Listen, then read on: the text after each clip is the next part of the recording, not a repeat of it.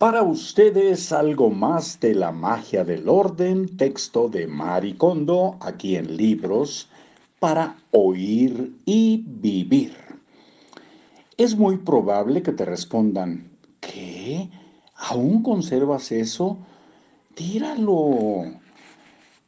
¿Y qué hay de las cosas de tu propia infancia? ¿Aún guardas notas? Cuando un cliente sacó un uniforme de hace 40 años, incluso yo sentí que el corazón se me iba a encoger de la emoción. Pero incluso eso debe desecharse. Tira todas esas cartas que hace años te envió tu novia o tu novio.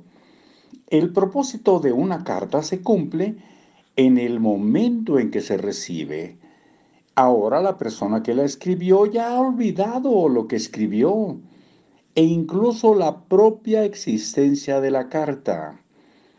En cuanto a los accesorios que recibiste como regalos, solo consérvalos si te dan pura alegría.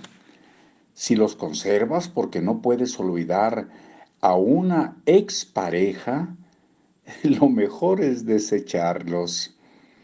Aférrate a ellos aumenta la aferrarte a ellos aumenta la probabilidad de que pierdas oportunidades para tener nuevas relaciones. Lo que debemos atesorar no son nuestros recuerdos, sino la persona en la que nos hemos convertido gracias a esas experiencias del pasado. Esta es la lección de los recuerdos cuando los ordenamos. El espacio en el que vivimos debería ser para la persona en la que nos estamos convirtiendo ahora, no para la persona que fuimos en el pasado. Subtítulo Amontonamientos asombrosos. Hay dos sorpresas que suelo encontrarme cuando ayudo a los clientes a poner su casa en orden objetos poco comunes o en enormes cantidades. Las primeras me las topo todo el tiempo. Puede ser un micrófono usado por algún cantante o los últimos utensilios de cocina de alguien a quien le encantaba cocinar. Cada día ofrece excitantes encuentros con lo desconocido.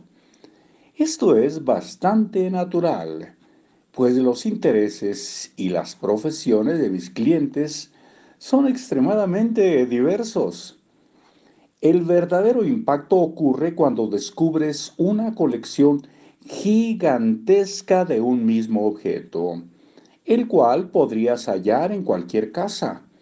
A medida que trabajamos siempre anoto el volumen aproximado de los diversos objetos que tienen mis clientes, y me fijo de manera particular en mi clasificación de los montones, porque siempre se establecen nuevos récords. Hasta nuevos récords les decimos hasta luego.